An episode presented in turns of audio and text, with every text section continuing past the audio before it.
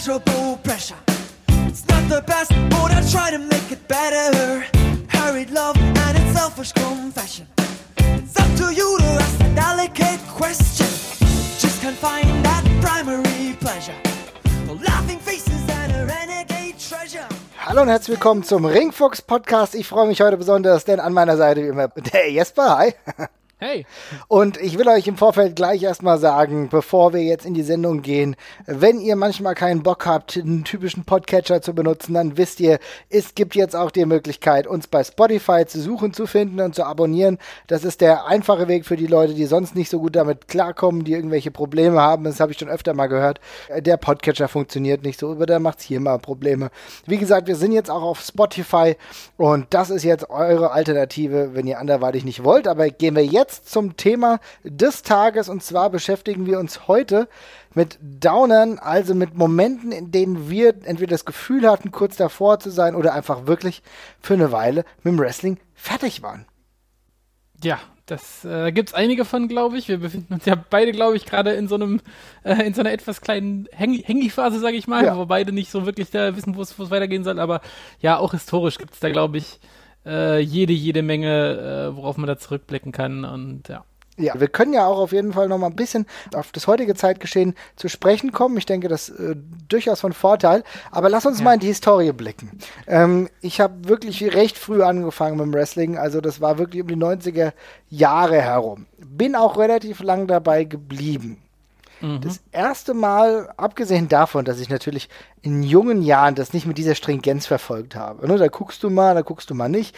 Dann sind plötzlich die Teenage Mutant Hero Turtles interessanter und dann äh, kommt Knight Rider oder so, ja, und solche Sachen und dann äh, Saber Rider und dann irgendwann, ah, guck mal, Wrestling gibt's ja auch noch und solche Sachen. Das war so meine Sachen, die ich in der Jugend geguckt habe. Ähm, da war ich nicht ganz stringent dabei, aber es gab dann so eine Zeit, eigentlich die ganze WCW-Zeit lustigerweise, bei DSF, die ich sehr, sehr konsequent verfolgt habe. Und wenn möglich auch die WWF.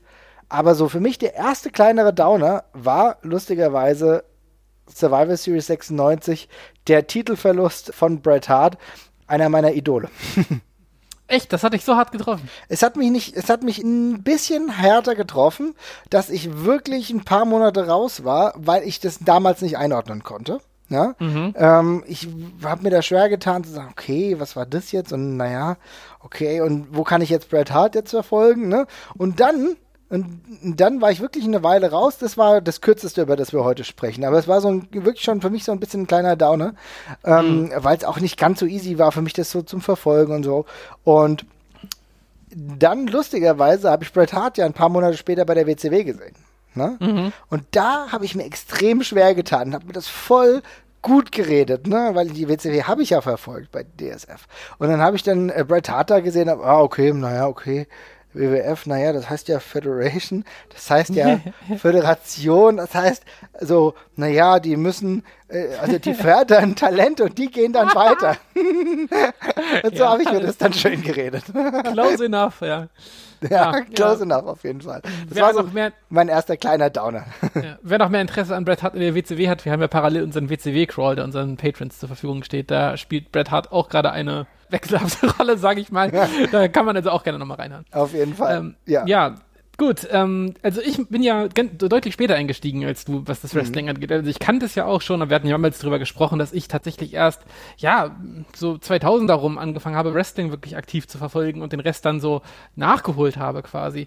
Und da sind meine ersten Erinnerungen, wo ich halt so wirklich dauerhaft dabei bin, natürlich ein bisschen frischer als bei dir. Also ich habe davor auch schon mal eine Wrestling-Show bestimmt mal gesehen, hier und da und nochmal geguckt und ich kannte da auch ein paar Leute, aber dass ich jetzt mal irgendwie, weiß weiß ich, 20 Folgen am Stück geguckt habe von Raw oder, oder Pay-per-Views oder sowas, das kam halt erst später. Hm.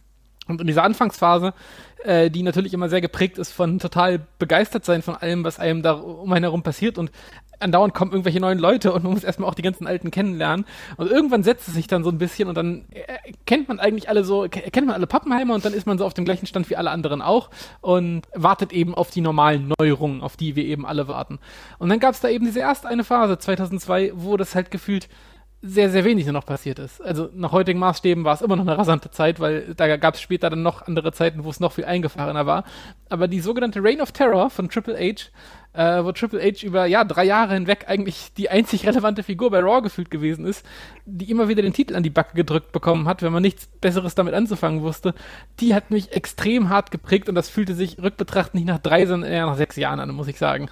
Ich kann das absolut nachvollziehen. Das war genau welche Zeitspanne nochmal? Sag's nochmal. Äh, ja, so 2002 ging das los, würde ich sagen. Ähm, und ging dann bis 2005, als er dann den ähm, Titel an Batista bei WrestleMania abgegeben hat. Es und Batista den, den Titel sehr lange gehalten hat. Aber 2002 äh, hat er von Shawn Michaels, glaube ich, geholt. Mhm. Ähm, oder nee, er, er, er hat an Shawn Michaels verloren nach einer, nach einer Regentschaft. Also er war ja der erste, der erste Title-Champ, der ihn einfach bekommen hat, quasi. Mhm.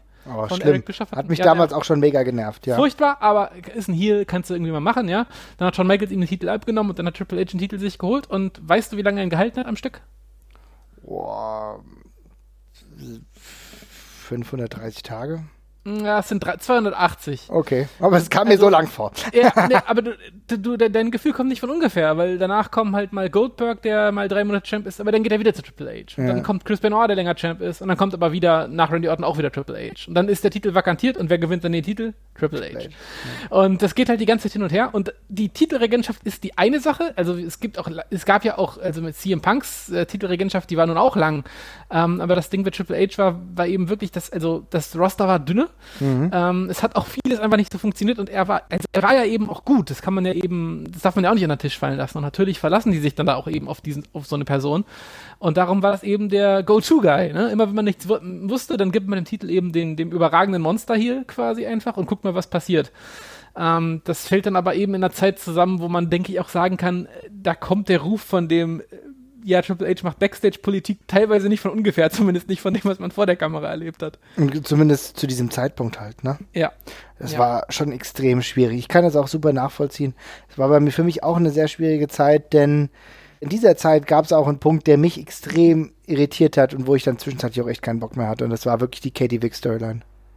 Ja, die fällt ja auch genau damit rein, ja. in diesen Haufen, ja. Da muss ich sagen, das war für mich etwas, wo ich gesagt habe, Leute, bei allem Respekt, das war's jetzt da hatte ich echt ja. keinen Bock mehr. Das war 2002, dürfte das gewesen sein. Und äh, das hat mich unfassbar gestört, ja, denn es war so an den Haaren herbeigezogen. Es war so eine abstruse, widerwärtige Story, ja, die wir haben die ja schon mal behandelt in unseren kleinen Ausgaben, ja. Ich glaube, das war mhm. zur Weihnachtszeit, ja. Absurd genug, ja. ähm, und die ganze Katie Vick Story war so widerwärtig, hat mich total als Jugendliche abgestoßen. Ja, es ist eine ganz, ganz schlimme Story. Du hast schon gesagt, wir sind schon mal drauf eingegangen. Äh, auf die ganze Nekrophilie müssen wir jetzt hier, glaube ich, nicht nochmal weiter eingehen. Jedem Wrestling-Fan ist die Story bekannt. Sie ist ein ganz, ganz großer Nonsens. Und es wird auch nicht besser dadurch, dass wenn man ein Jahr später kommt, da kommt diese wirklich, wirklich schlimme Fehde gegen Bukati, mhm. die, die man so machen kann. Aber wenn man halt eine Fehde mit rassistischen Untertönen macht von Triple H, der eben den Schwarz mit Your People und dergleichen eben bespricht und das ist, anspricht und es sind eben eindeutig rassistische Untertöne drin, dann ist das eben schwierig, den Heel am Ende bei WrestleMania gewinnen zu lassen.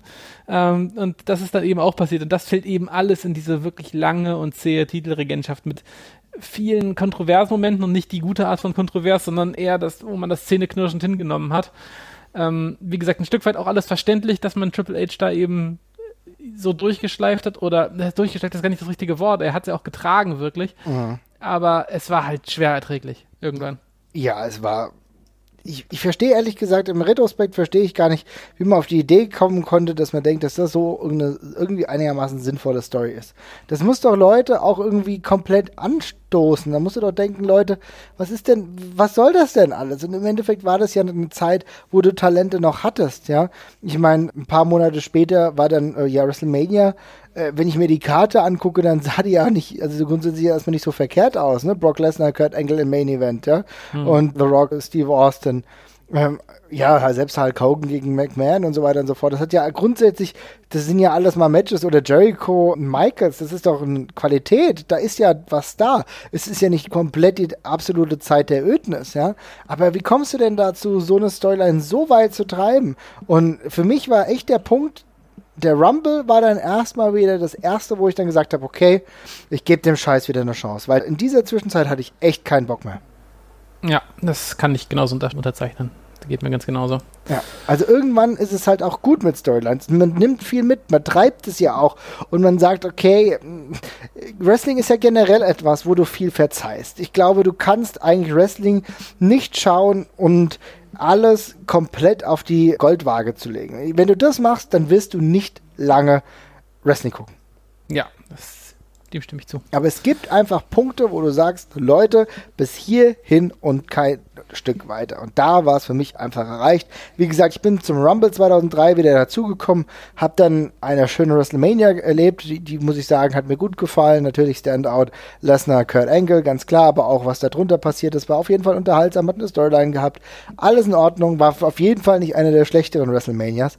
Aber wie gesagt, das hat auch noch lange gedauert. Ich war auch Triple H zu der Zeit komplett überdrüssig. Das war ja sowieso lange eine Sache, dass Triple H für viele ja dann auch so eine Persona non grata war. Ähm, bezüglich dieser Punkte, die du ja schon angesprochen hast, bezüglich anderer Punkte, die wir jetzt noch nicht erwähnt haben.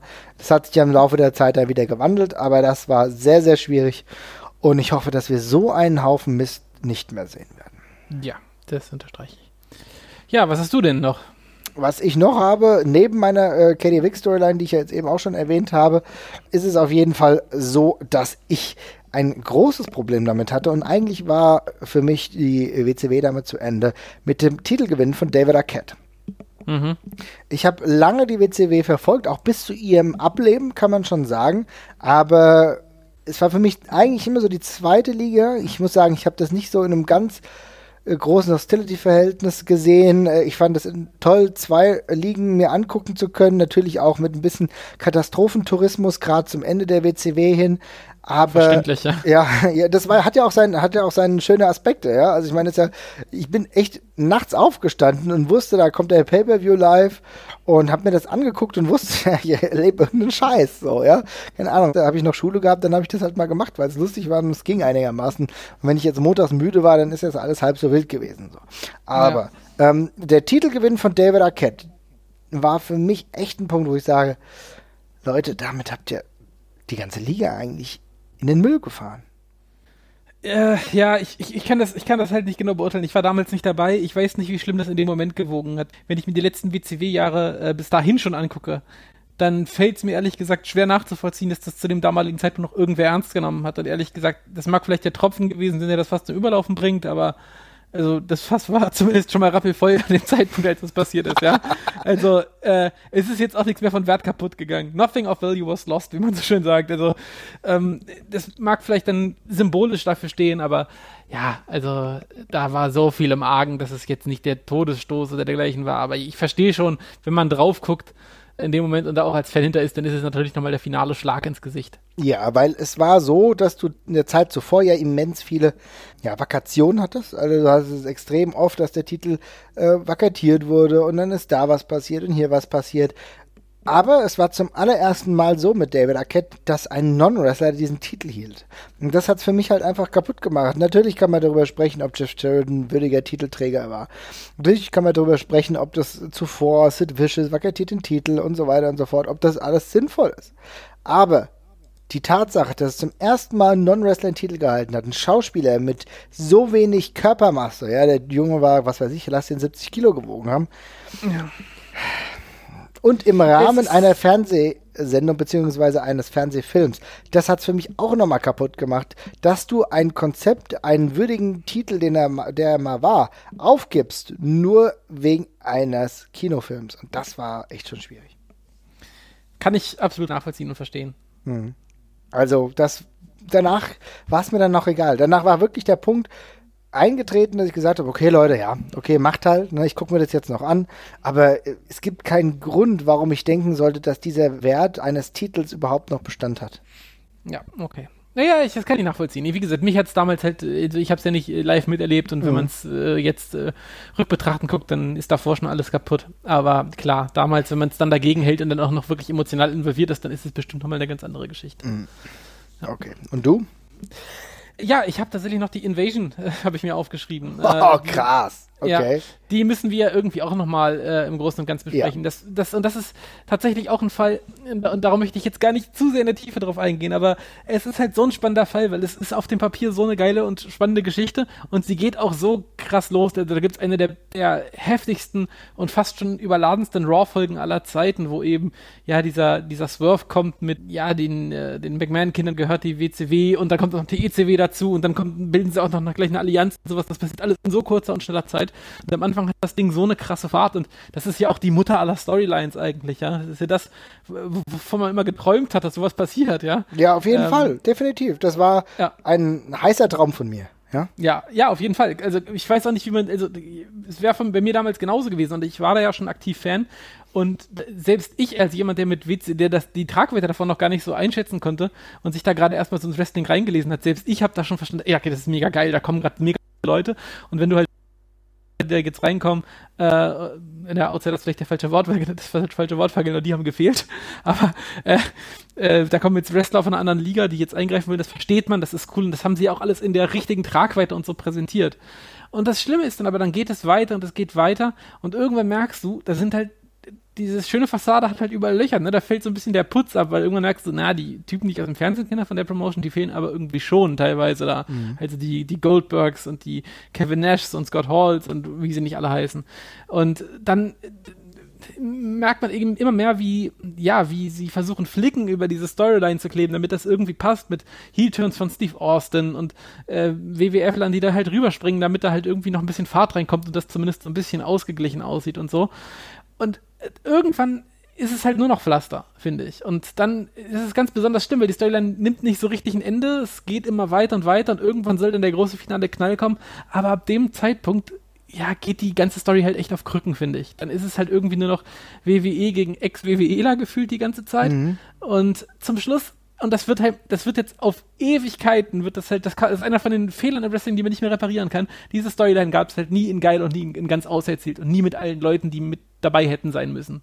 Das, das ist, der Zug ist halt, der Zug ist abgefahren. Und das tut halt auch immer noch weh. Und das war ein Gefühl bei mir, was sich damals ganz schnell nach dem Ende der Story schon eingestellt hat. Ich war richtig traurig, als es vorbei war, weil ich dachte, ey, Kacke, es war so viel mehr drin. Und ein paar Jahre später kommen sie dann eh alle in die Promotion. Und denkst du so, scheiße, ich hätte noch mal drei, vier Jahre warten können und das wäre so cool gewesen, eigentlich alles. Es ist genau dieses Ärgernis. Ich muss wirklich sagen, wie du es gerade beschreibst, ist halt so viel möglich gewesen. Und wenn ich mir dann den äh, Invasion Pay-Per-View angucke, Ne? Ja. Den finde ich jetzt schon gar nicht so schlecht. Ne? Der, der ist, ich, also ich finde ich find den Invasion Pay-Per-View richtig, richtig gut. Ist, ja. Also es ist jetzt ein Pay-Per-View, der natürlich nicht durchgeht auf einem krassen wrestlerischen Niveau ist oder sowas, aber das ist ein spannender, kompakter Pay-Per-View, den mache ich echt immer gerne nochmal an ja, es ist halt äh, sehr souverän. Du hast äh, ein bis zwei Outstanding Matches. Du hast das mhm. ähm, Hardcore-Match, WWF Hardcore-Match, eigentlich ein irrelevanter Titel gewesen seit jeher. Aber du hast Rob Van Dam, der sich in bester Manier zeigt gegen gut aufgelegten Jeff Hardy. Ja, das war gut. Du hast einen, einen coolen Main-Event gehabt, wo dann aber halt natürlich, sag ich mal, mit ehemaligen ECW-Talenten wirklich noch eine Formation war, mit der du arbeiten konntest, also Booker T, DDP, Rhino, äh, The Dudley Boys, ja, und ähm, gegen halt Jericho, Kane, Angle, Steve Austin und den Undertaker. Also richtig geile Leute, ne? Ja, das und war alles cool. Das hat alles gepasst und bis auf ein, zwei Matches in der Undercard war das alles souverän. Aber wie das halt alles weitergegangen ist und genau dieser Aspekt, den du beleuchtet hast, genau die Tatsache, dass sie dann einen Heel-Turn gemacht haben, allein die Tatsache, Steve Austin Heel zu turnen, ist totaler Bullshit. Also im Verlauf dieser Story. Warum? Es gibt keinen Grund. Dann erklär mir das doch bitte. Dann erklär mir doch aber und sag, okay, Steve Austin ist Heel geturnt, weil er eigentlich einen Bezug zur WCW hat. Die haben ihn entdeckt. Irgend sowas. das muss ja nicht stimmen. Ja? Oder, ja. aber, aber das wird ja noch nicht mal erklärt. Das wird ja noch nicht, er wird ja noch nicht mal die Mühe gemacht, das so zu erklären, so nach dem Motto, da hat er seine Wurzeln und bei der ECW, da ist er eigentlich zu dem geworden, was er dann später in der WWF war, ja. Nur Paul Heyman hat an ihn geglaubt. Sowas theoretisch. Irgendwie spiel es doch einfach so. Aber das wurde mir auch gar nicht glaubwürdig erklärt. Nee, das war dann viel, ja, es ging dann halt sehr viel um die Stars eigentlich nur die ganze Zeit, ohne Blick auf die Historie. Sehr schnell wurden diese ganzen WCW und ECW-Jungs eben zu Statisten in diesem ganzen, ja, Dreieck, Kurt Angle, Vince McMahon, Steve Austin. Und das ist halt schade. Und ja, wie gesagt, dass man die Leute halt später bekommen kann, äh, konnte, ist dann halt nochmal doppelt schlimm. Also einerseits ich weiß halt rückbetrachtend nicht, ob das von den Typen, die ihre WCW-Verträge, die ja extrem lukrativ gewesen sind, so eine geile Entscheidung war. Also klar, die haben weiter fürs absolute Nichtstun sehr gut weiterkassiert.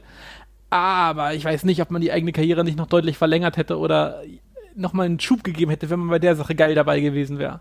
Das ist halt so die Sache. Also Kevin Nash und Scott Hall, die waren ja danach Nostalgia-Acts, sag ich mal, ne? Und Goldberg im Grunde ja eigentlich genauso. Äh, aber wenn man da nochmal mit richtig frischem Wind dabei gewesen wäre, ich glaube, die hätten sich ihren Superstar-Status besser erhalten können. Auch wenn ich es natürlich verstehe. Äh, ordentliches Millionengehalt fürs Nichtstun ist natürlich auch eine feine Sache. Ich verstehe es auch. Ich muss aber ja. sagen, genau das, was du jetzt eben erläutert hast, ist für mich genau der Fall. Ich denke schon, dass, okay, vielleicht wären Hall gar nicht in der Lage gewesen. Hall, ja, genau, das ist klar. Hall und Nash war ja, glaube ich, am Anfang noch ein bisschen angeschlagen und so, verständlich. Aber ein Goldberg, ey. Du kannst auf Hall and Nash vielleicht sogar noch im Ansatz verzichten. Oder ja. du bringst die zurück als, die müssen ja nicht sofort wresteln. Das ist ja auch okay, wenn die in Backstage rumlurken und so weiter und so fort. Äh, Nash kann schon bestimmt das ein oder andere mal. Aber du brauchst die Figuren Hulk Hogan, die zentrale Figur Hulk Hogan. Und du brauchst auch wirklich Goldberg. Das wäre essentiell gewesen. Genauso auch Sting, um wirklich eine Glaubwürdigkeit herzustellen. Okay, hier ist die WCW 1.0 und nicht ja. die WCW ja, 2.3 Version, die wir jetzt mit lauter ECW-Leuten irgendwie zusammenschustern. Das ist das Problem. Siehst du, Siri sagt's auch.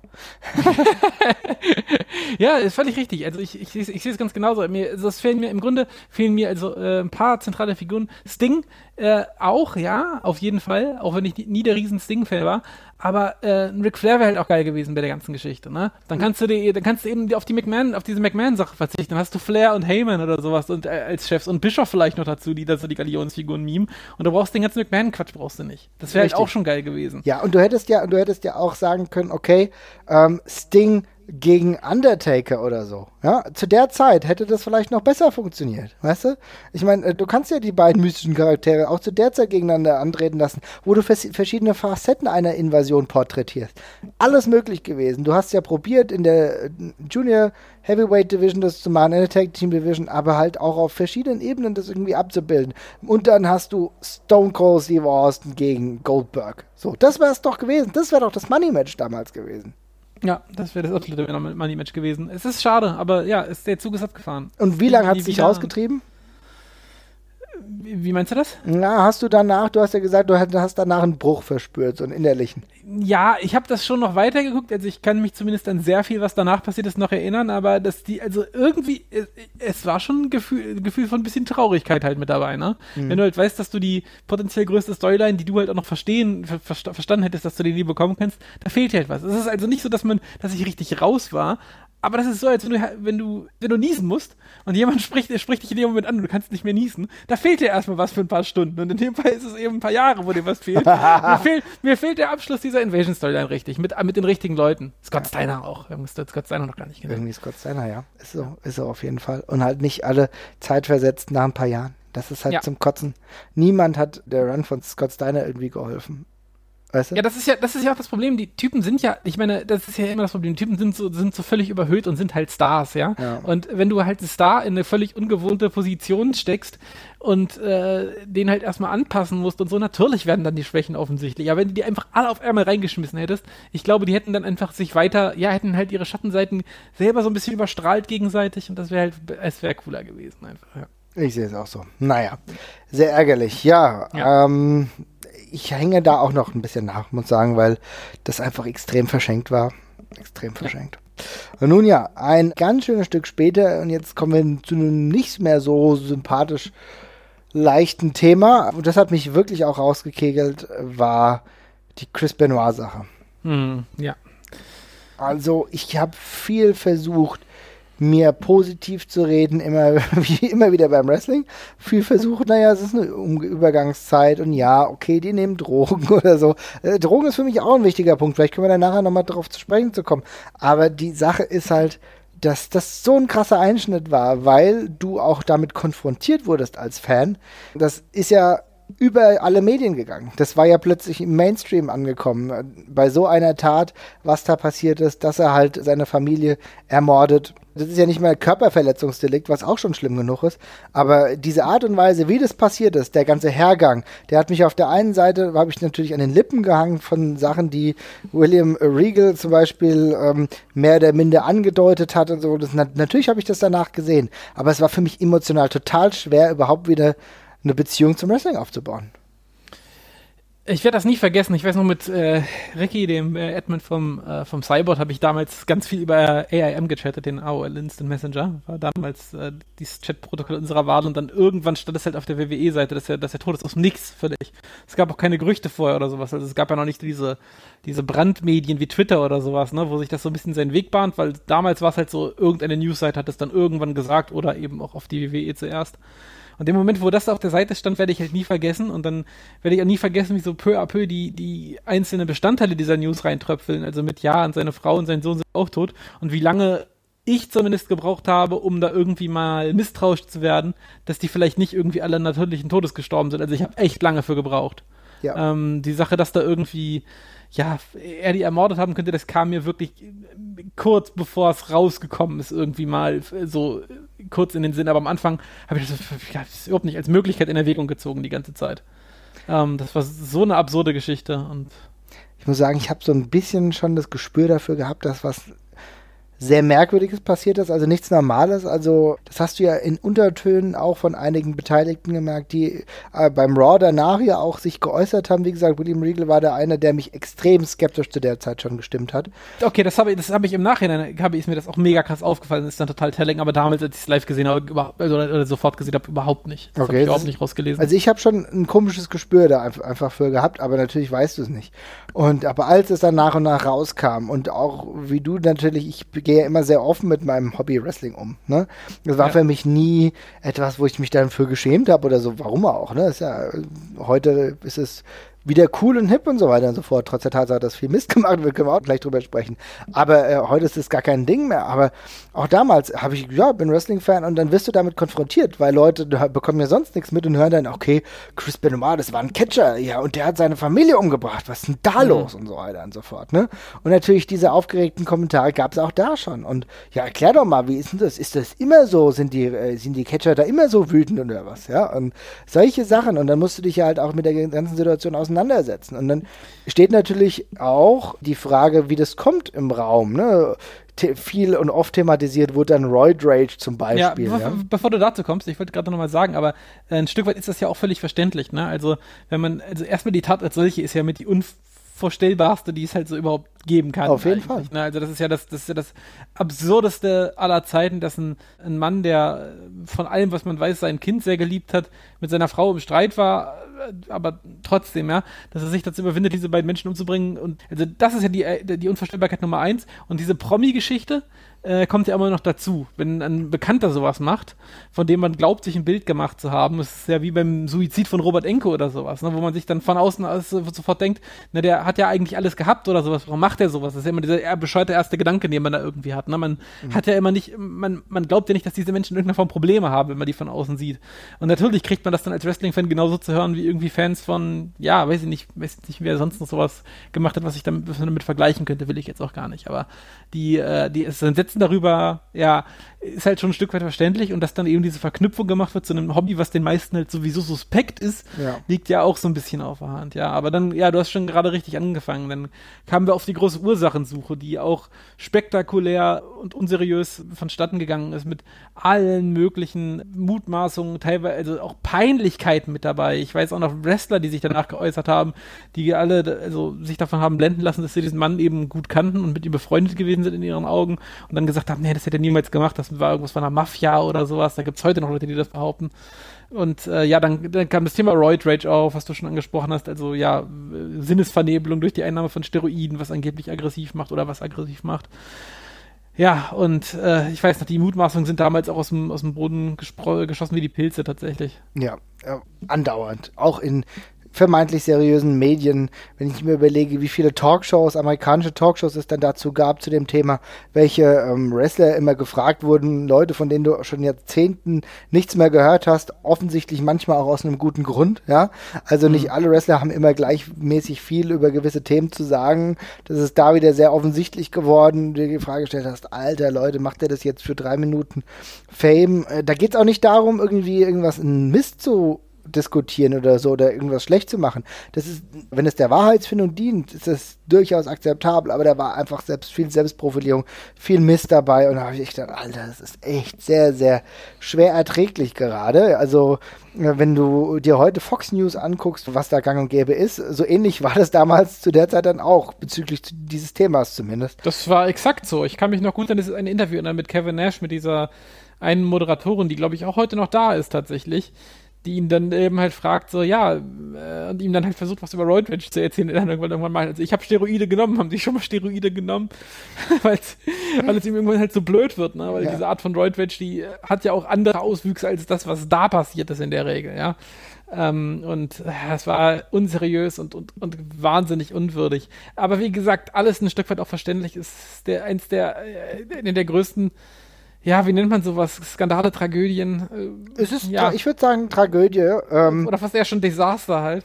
Ich ähm, weiß nicht, es ist schwierig. Also es ist schwierig, ja. wenn du jetzt äh, eine Einschätzung willst.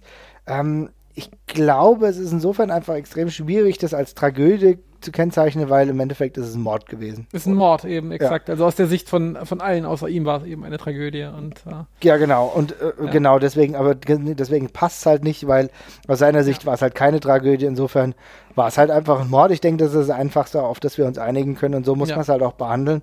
Ich finde es insofern irgendwo auch ähm, verständlich, dass die WWE versucht, das halt nicht so breit zu treten heutzutage. Wie, wie, ja, heißt, ohne Scheiß, wie willst du damit umgehen? Ja. Das ist, ich würde es auch nicht machen. Die WWE ist in einem Business, wo man sich alles aussuchen kann, womit man Werbung machen muss. Man ist nicht irgendwie daran gebunden, irgendwie eine Narrative aufrechtzuerhalten, die man nicht haben möchte. Und warum es dann nicht rauslassen? Ja. Ich will das auch nicht sehen. Ich will, ich, also, sorry, ich, wenn man sagt, das war mal ein Champion von, von, uns, dann ist es natürlich irgendeine Art der Ehrung. Das geht dann halt schwerlich. Also, mhm. das muss man halt nicht sagen. Jeder, der es nachsehen möchte, kann es sich angucken. Ähm, und damit ist die Sache da in der Hinsicht auch für mich durch. Also ich, ich würde damit, ich würde es auch meiden wie der Teufel das Weihwasser. Ja. Also, was will ich damit? Und die Leute, die es unabhängig davon trotzdem irgendwie, sag ich mal, ehren wollen, die Chris Benoit als Inspiration im wrestlerischen Sinne verstehen wollen, die können es ja trotzdem tun. Das ist ja, weißt du, das, äh, man, kann das ja durchaus trennen. Man kann ja durchaus auch sagen, okay, äh, in Sachen Wrestling war er jemand, der mich geprägt hat als Kind. Das ist dann halt vielleicht auch einfach so, und dann ist es auch gut, ja. Ja. Und ich kann aber schon die WWE da ganz klar nachvollziehen als einer der wenigen Dinge. Die WWE versucht oftmals ihre eigene Geschichtsschreibung ähm, immer weiter fortzusetzen. Aber das ist wirklich ein Punkt, wo ich sagen kann, okay Leute, muss man nachvollziehen, weil damit umzugehen ist einfach schwierig. Und für mich war es dann im Endeffekt auch so, dass ich auch hier wieder erst zum Rumble wieder zur äh, WWE zurückgefunden habe. Ich habe dann, glaube ich, auch ein, wirklich ein halbes, halbes Jahr Pause gemacht. Bin dann eigentlich zum Rumble zurückgekommen und dann großartig wieder, auch wieder WrestleMania, was mich dann ja endgültig zurückgeholt hat. Unter anderem, ich will Nummer zwei der Matches erwähnen, äh, Ric Flair äh, gegen Shawn Michaels Career Threatening Match. Das war da war Herz dabei für mich halt, äh, großer Ric Flair-Fan. Und äh, auch der weitere Verlauf dieses Pay-per-Views war interessant bis ziemlich gut. Ja, das stimmt. Ja. Also, vielleicht kommen wir nochmal auf das Thema zu sprechen, aber ich denke, wir haben jetzt auch äh, Chris Benoit abgehandelt. Hätte ich eigentlich vor ein paar Wochen gar nicht gedacht, dass wir das jetzt mal machen. Aber ich so glaube, wir, hm. wir, werden vermutlich auch nochmal eine ganze Folge drüber machen, würde ich fast sagen. Ich finde das Thema nach wie vor sau interessant mit den ganzen Implikationen, die dranhängen. Auch die ganzen Geschehnisse drumherum sind so morbide, es klingt halt sehr spannend gewesen und ähm, ich denke, wir müssen es machen, äh, weil, ich auch, wir es machen. weil es ja. auch sehr viele andere Theorien gibt, von denen ich sage, das muss man halt auch mal ins Land der Träumer verbannen. Ja, also da gibt's auf YouTube findest du sehr, sehr viele Videos, die dann irgendwie dir glaubhaft machen wollen, dass äh, Chris Benoit unschuldig ist und so weiter und so fort. Und ich denke, da müssen wir uns mal irgendwann mal an den Fall heranwagen, den rational irgendwie betrachtet durchgehen und äh, das irgendwie vielleicht mal schildern. Ich glaube, es wäre durchaus interessant.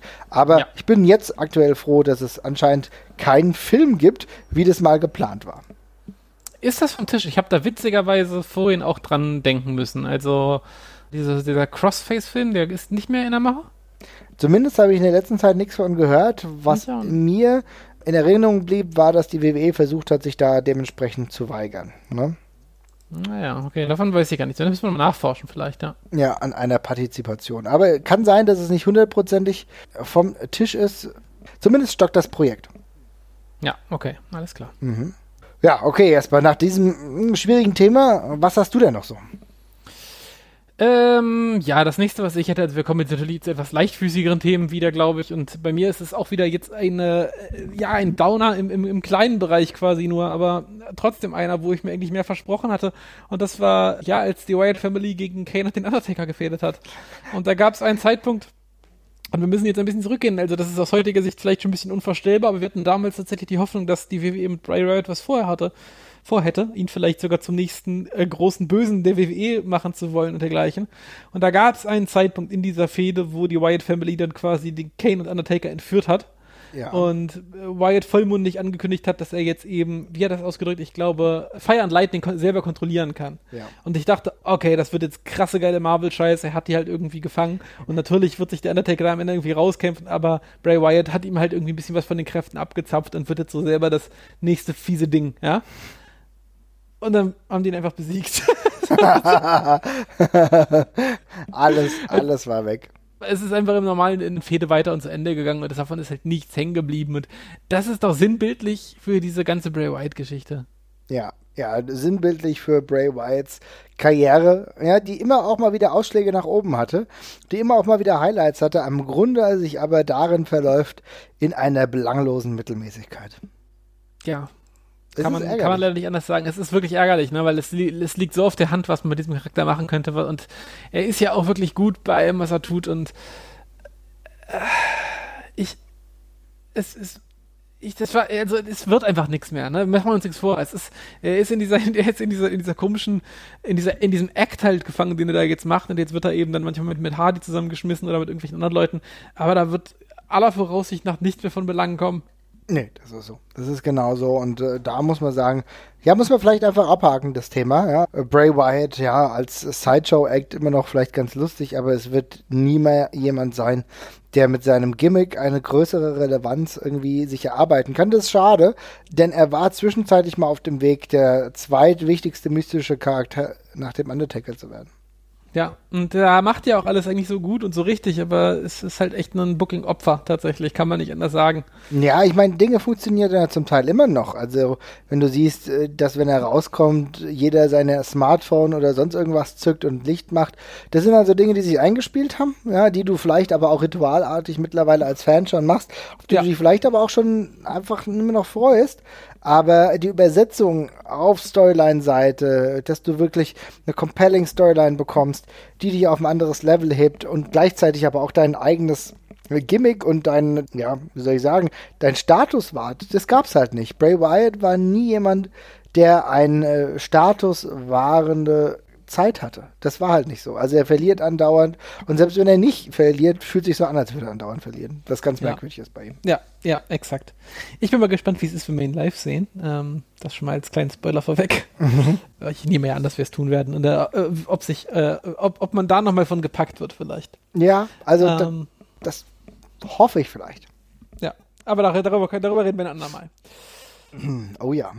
Aber ja, da, äh, dann, dann mach du doch bitte weiter. Was hast du noch was? Ich habe eigentlich ähm, nur noch eine Sache, aber wenn du dann nachher noch mehr hast, äh, geht's gerne äh, zu mehr, gar kein Problem. Ich habe eine Sache, so eine persönliche Kiste. Und zwar habe ich lange Zeit das Cyborg sehr intensiv verfolgt. Ne? Mhm. Und ähm, war für mich so ein zentraler Anlaufpunkt. Da haben wir uns ja auch kennengelernt und andere sich auch. Und wir haben einen größeren Freundeskreis dadurch bekommen und so weiter und so fort. Es ist schon schön, dass du die Übersetzung irgendwann mal vom virtuellen in die normale, in die wirkliche Realität mitbekommen hast. Zum Beispiel bei Euroshows und so weiter und so fort. Aber äh, das Cyborg hat für mich dazu beigetragen, dass ich irgendwann die WWE nicht mehr verfolgt habe. Denn auf der einen Seite, äh, das war für mich der Anlaufpunkt Nummer eins, ganz klar. Mhm. Aber es hat für mich komplett die Spannung und noch viel mehr die Freude rausgenommen. Denn das war 2006 schon mal so und war auch dann noch mal später der Fall. Das war zum Beispiel für mich auch äh, im Jahr 2011 wieder der Fall. Also das war wirklich das letzte Mal. Unter anderem Main Event Miss gegen John Cena. Fand ich sowieso schon schwierig zu, zu dem Zeitpunkt, ähm, jetzt rund um WrestleMania. Und irgendwie äh, alle irgendwie alles scheiße gefunden. Und diese Negativität, die sich dann in dem WWE-Forum abgespielt hat, die hat mir komplett die Freude gekillt kann ich ein Stück weit verstehen, ist aber halt auch immer eine Frage, wo man gerade mit der persönlichen ja, Entwicklung möchte ich jetzt nicht sagen, ist das falsche Wort, aber von der Laune her steht. Ne? Es gibt Phasen, da ist man immer extrem anfällig für so Negativität und lässt sich davon selber runterziehen und alles versauen. Und dann gibt es Phasen, da ist mir das scheißegal. Da kann ich die Einzige unter 50 Leuten sein, der da irgendwas gut findet. Es ist mir kackegal. Ich, ich freue mich an meine Einzigartigkeit dann in dem Moment. Mhm. Aber ja, es gibt diese Phasen, da äh, hat man halt echt das Gefühl, wo man dann eben nicht, ey, ihr wollt mich doch jetzt alle nur runterziehen. Ne? Aber das ist, das ist ja keine Sache des Cyborg, sondern von Internetdiskussionen so ein bisschen im Allgemeinen, weil Leute dann ja einen immer davon überzeugen wollen, dass es scheiße ist, was man mag. Ja, genau. ja, ja, ja Grund, grundmenschlich idiotischer Zug irgendwie. Ja, ja, klar. Also ich meine, das ist jetzt nicht nichts äh, Cyborg-spezifisches, hätte ich mich was weiß ich, auf einem anderen Board, was weiß ich, Cage-Board oder bei Power Wrestling damals befunden, ähm, dann wäre es ja genauso gewesen, weil es auch da oder oftmals wahrscheinlich sogar die gleichen Miesepeter gegeben hätte, die einem halt alles mies machen und wo du vielleicht selbst einen positiven Ansatz findest, sehen andere das halt einfach nur negativ und es kommt immer drauf an, du hast vollkommen recht, wenn du halt so überzeugt von dir bist oder beziehungsweise von deiner Meinung, ist es dann auch egal. Wenn du aber eh schon am Zweifeln bist und merkst, es gibt gewisse Flaws, aber du denkst schon, naja gut, okay, vielleicht ist die Gesamtentwicklung trotzdem eine positive, aber dann halt andauernd immer nur, ah, das war kacke, das war kacke. Zu dem ja. Zeitpunkt habe ich mich da einfach 2006 sogar oder Anfang 2006, 2005 sogar noch viel mehr. 2011 irgendwann war es mir dann auch egal. Aber das war echt dann so ein Punkt, wo ich mich dann gesagt habe, okay, ich gucke mir zum Beispiel das WWE-Forum nicht mehr an. Das mache ich seitdem auch nicht mehr. Also ich gehe seitdem eigentlich äh, das WWE-Forum gucke ich mir nicht mehr an. Ja, heute surfe ich vielleicht da immer noch mal ein bisschen rum. Also Euro-Forum kann ich mir immer noch gut angucken oder andere. Ja, aber das WWE-Forum, auch wenn es mir jetzt mittlerweile eh egal wäre, aber es wird mich jetzt nicht mehr berühren. Damit könnte ja. ich jetzt viel besser arbeiten. Aber damals war es einfach für mich ein bisschen schwierig. Kann, kann, kann ich nachvollziehen. Das Internet ist da auch eine schwierige Sache. Also gerade beim Wrestling, wenn man dann irgendwann ja sowieso ein Gespür auch als Fan dafür entwickelt, in welche Richtung bestimmte Storylines halt gehen können. Es ist ja eigentlich doch immer, es sind ja oft bekannte Schemata, nach denen man da, mit, mit, mit dem man da durchgeht, ja. Also Wrestling es hat jetzt ja nicht so rasante Twists wie äh, Filme oder, ja. oder ja, oder hat da auch nicht so Freiheiten einfach. Hm. Wenn man dann die Sachen dann auch halt auch noch an öfters vorgekaut bekommt, so dass man sich nicht mal mehr einreden kann, dass es vielleicht nicht so kommt, sondern alle einander und sagen, das geht so aus, das geht so aus. Natürlich ist es Kacke. Und dem Spaß auch, auch ja, schädlich ein Stück weit gegenüber. Aber ja. Ja, ist ähm, aber interessant. Ich will noch mal ganz kurz einen anderen Punkt machen wo es für mich halt überhaupt nicht großartig betreffend ist, ist, wenn ich jetzt heutzutage auf Twitter rumsurfe. Da lasse ich mich eigentlich gar nicht mehr irritieren. Hängt natürlich auch mit dem eigenen Entwicklungsprozess zusammen, ist natürlich ganz ja. klar, je gefestigter oder äh, sicherer du dich bezüglich gewissen äh, eigenen Aussagen oder Ansichten findest, desto unproblematischer ist es, wenn andere das anders sehen. Ja? Aber also heute ist es zum Beispiel so, ja gut, da gibt es zwei Meinungen oder drei, vier, dann ist es auch okay. Vielleicht versucht man den Punkt des anderen noch zu finden. Aber wenn man für sich dann sagt, ne, es passt mir halt trotzdem, dann ist ja, auch okay, ne? Ja, das ist einerseits richtig, andererseits bist du bei Twitter halt auch so, äh, nee, also jetzt nicht du im Speziellen, aber wir alle halt ein bisschen links und rechts blind. Wir haben ja keine Leute in der Timeline, die uns durchgehend auf die Nerven gehen. Wenn du auf einem Forum angemeldet bist, gibt es halt von 200 Leuten, die so ein Pay-Per-View kommentieren, halt 10, 20 Leute oder sagen wir mal 10 auf jeden Fall, die es drauf anlegen, durch ihr Genörgel einfach nur aufzufallen und richtig aggressiv nörgeln. Und sowas hast du halt in der Twitter-Timeline in der Regel nicht. Ja. ja. Also zumindest nicht bei so einem speziellen Thema. Solche Leute würde ich halt sofort raushauen. Aber es, haben, es gibt ja im Internet immer ein paar Leute, die sich zur Aufgabe gemacht haben, durch, ja, äh, entweder, ich sag jetzt mal, extravagante Meinung, aber oft eben einfach auch nur durch, durch richtiges Abkotzen aufzufallen. Und wenn darauf halt keiner reagiert und sich niemand erbarmt, ihm zu sagen, dass er Scheiße redet, worauf er dann noch lauter werden kann, äh, dann eben anfängt, andere User oder sowas anzugehen. Das gibt es ja nicht auf dem Cyborg, das gibt es auch bei Reddit häufig genug und dergleichen. Ja? Ähm, äh, arme Gestalten, die halt Aufmerksamkeit halt haben wollen um, um jeden Preis. Ähm, und ja, da, das, das, wenn man sich eben darauf einlässt, in so einer Community teilzunehmen, dann ist es eben deutlich schwieriger, diesen Leuten auszuweichen einfach. Und das ist dann auch das, was einem den Spaß, glaube ich, versaut. Ja, das ist es. Ja. ja. Muss man sagen. Aber gut, äh, ein sehr persönlicher Punkt. Nee, finde ich aber gut so. Es ist ja, es ist ein ganz prägender Punkt. Also ich meine, Cyborg hat uns ja durch andere Wrestling-Schwächephasen auch durchgetragen, uns ja. drangehalten. So geht es mir zum Beispiel. Also in Phasen, wo du keinen Bock auf Wrestling hast. Ich war dann trotzdem auf dem Cyborg unterwegs, weil ich da die anderen Foren konsultiert habe. Ja, und wenn ich dann schon mal drauf bin, dann kann ich halt auch mal schnell die Pay-Per-View-Results checken. Auch wenn ich gerade seit einem Jahr nichts mehr, nichts mehr geguckt habe oder sowas. Ne? Naja, all, und so ist es halt so ein Geben und Nehmen. Allein aufgrund der Tatsache, dass es die Möglichkeit gab, sich so zu vernetzen und dann dann zu einer Euro-Show Ja. zu gehen. Allein, das, Exakt. das darf man nicht vernachlässigen. In Zeiten, in denen die äh, WWE vielleicht ihre Schwächephase hatte, gab es ja immer noch für uns den Punkt, okay, wir gehen zum Euro-Wrestling. Dadurch konsumieren wir Wrestling, weißt du? Oder dazu kommen, oder durch das Board kommen wir vielleicht auch dazu, dass wir andere Sachen interessant finden. Ja, ah, ja guck doch mal bei Ring of Honor vorbei oder hier, was macht New Japan aktuell? Sowas, ne? Das, das hat es ja äh, leichter ermöglicht, will ich meinen. Aber gerade so Euro-Wrestling war ja für uns dann das, das verbindende Glied. Ja, auf jeden Fall. Das ist richtig. Aber so ist es auch mit dem Cyberton geben und nehmen. Ne? Ja. Das Internet, das Internet beim Wrestling ist so ein bisschen Fluch und Segen, aber generell, ja, gerade äh, gemessen darin, dass wir uns da ja alle gefunden haben, sicherlich eher Segen. Also, Ja. 60, 40. genau. Was sagst du denn noch? Ach, das fand ich, es war jetzt eigentlich schon so ein schönes Schlusswort und ich möchte jetzt eigentlich nicht mal, ich möchte eigentlich nicht mal was Negatives reinhauen. Ich überlege gerade, was ich jetzt sage. Ähm, ach, ich, äh, ich nehme jetzt nochmal, ich nehme jetzt noch mal was, was Trauriges zum Schluss, weil ich möchte jetzt nicht mit, mit so einem kleinen nörgeligen Teil aufhören. Okay. Ähm, das führt der Sache jetzt nicht gerecht und darum möchte ich an der Stelle nochmal Eddie Guerrero nennen. Äh, tatsächlich. Wir haben ihn schon oft, oft, äh, wirklich oft besprochen, auch gesagt, was sein viel zu frühes Ableben halt für einen ja, großen Impact auf uns hatte.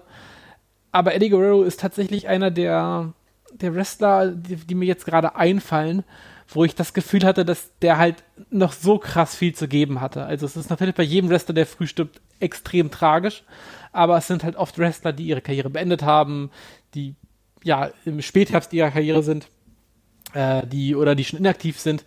Das andere, was wir noch, was noch relativ nah dran war, war ja jetzt zum Beispiel, als Misawa gestorben ist, ja, aber der war ja nun auch, äh, da hat man ja eigentlich auch schon gesagt, der ist jetzt eigentlich bald fertig mit der Karriere. Ähm, und bei Eddie Guerrero war das eben echt so, der wurde so ein bisschen aus dem, nicht nur aus dem eigenen Leben gerissen, sondern auch so aus, dieser, aus diesem Wrestling-Universum gerissen, fand ich halt. Also der, der hat halt eine klaffende Lücke für mich halt ganz klar hinterlassen. Ähm, auch ganz simpel dadurch, dass der eben so universell und gut einsetzbar war. Also Eddie Guerrero war ja auch einer von denen, den haben sie irgendwie immer auch noch auf eine Karte geschmissen. Irgendwas Geiles macht er schon. Und so einen ersetzt du halt nicht so leicht. Und ähm, im Zusammenspiel damit, dass der eben wirklich einer meiner Favoriten war und auch bis heute tatsächlich ist, und das auch immer bleiben wird, glaube ich, ist das halt schon ein krasser Verlust gewesen einfach. Und äh, der für mich halt auch sehr, sehr lange nachgewogen hat und wo ich im, ich habe nicht immer wieder dabei, dass ich mir vorstelle, was Eddie Guerrero noch gemacht hätte. Ja, das kann ich nachvollziehen. Also, das ist eine emotionale Ebene, muss ich sagen, die schwierig war. Ja, weil Ja. Eddie Guerrero war für mich wirklich auch einer, der zu der Zeit ja noch einigermaßen im Saft war und du das Gefühl hattest, der wäre vielleicht auch noch mehr gegangen, vielleicht auch mit einer neueren Generation. Ich meine, der war fehlt uns 38, ne? Das darf man nicht vergessen. Der war 38 erst. Ja, ja, bei Eddie Guerrero fehlt uns halt einfach was. Also, es hört Ja. sich blöd an und es ist auch voll egoistisch. ist, der, ist, der, ist, der, ist drei, der ist drei Jahre früher gestorben, als AJ Styles heute alt ist. Ja, genau, das muss ja mal geben. Und das ist halt schon 2005, ja, das war schon, das war schon bitter, muss man sagen. Und äh, ja, wie gesagt, aus egoistischen Gründen fehlt einem dann heutzutage vielleicht Ja. ein bisschen was. Man hätte ganz gern noch andere Möglichkeiten äh, mit Eddie Guerrero gesehen, vielleicht irgendwie auch irgendwann mal später gegen Punk oder gegen andere Leute, gegen die es auch möglich gewesen wäre, dass Eddie Guerrero, der sowieso einfach dafür bekannt war, mit fast jedem Menschen ein gutes Exakt. Match hinzubekommen. Ja, das ist halt so die Sache, man weiß ja gar nicht, was man sich wünschen sollte, weil alles geil geworden gewesen wäre, ne? Und ähm, ja, von den persönlichen Schicksalen, die dranhängen mit Frauen und Kindern, da müssen wir gar nicht drüber reden. Das ist für die natürlich noch viel, viel schlimmer, als das für uns als Fans oder so ist. Aber ähm, ja, es ist halt schon, es bleibt halt auch so ein ewiges Was wäre, wenn. Und der hätte halt auch noch als später als Trainer und so, ich glaube, allen so wahnsinnig viel geben können. Also man, es ist ja auch wirklich augenscheinlich, wie viele Leute zu dem aufgeblickt haben, die gesagt haben, das war eine Inspiration für mich. Ich fand den damals einfach auch schon geil, auch wenn er kein, äh, als ich angefangen habe zu gucken, kein Topstar war oder sowas, also von Wrestlern und so, wie, wie zum Beispiel Punk, den du ja auch erwähnt hast und so. Das ist halt, es ist halt schade einfach. Und ähm, das bleibt halt auch immer so ein ewiges Fragezeichen für mich. Ja. Es war einfach viel zu, es war einfach viel zu früh. Ja, na, genau. Ja, ich würde sagen, damit können wir es eigentlich bewenden lassen. Oder wollen wir vielleicht nochmal auf die heutige Zeit gehen?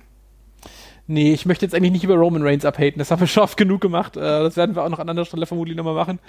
Ähm, Aber ich, ich, ich glaube, dabei können wir es belassen, oder? Das ist doch eigentlich ganz, äh, ganz rund so. Gut, dann würde ich sagen, haben wir mit diesem leicht traurigen Thema, ich meine, das ist auch ein bisschen schön, also hört sich blöd an, aber auf der anderen Seite ist es ja auch immer schön, äh, darüber nachzudenken, dass Wrestler einem so lange immer noch was bedeuten. Ne? Also ich will ja. es ähm, auch positiv sehen, denn Eddie Guerrero ist eine Inspiration, auch heute noch, auch wenn ich mir Sascha Banks angucke, die immer regelmäßig irgendwie auch auf ihn Bezug nimmt, andere Wrestler auch.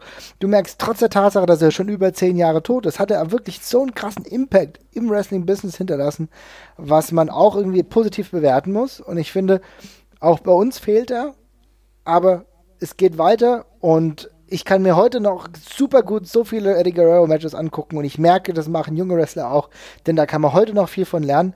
Und insofern würde ich sagen, das waren jetzt so ein paar Momente, die uns zwischenzeitlich mit dem Wrestling ein bisschen entzweit haben, aber am Ende des Tages stehen wir doch wieder hier, sind hier für euch zur Verfügung und wir hoffen, euch hat die Sendung gefallen. Wenn es Anregungen gibt bei Twitter, bei Facebook, schreibt uns einfach, hört uns, wo ihr wollt, jetzt auch bei Spotify und ansonsten würde ich einfach sagen, hören wir uns bald wieder. Ne? Ciao!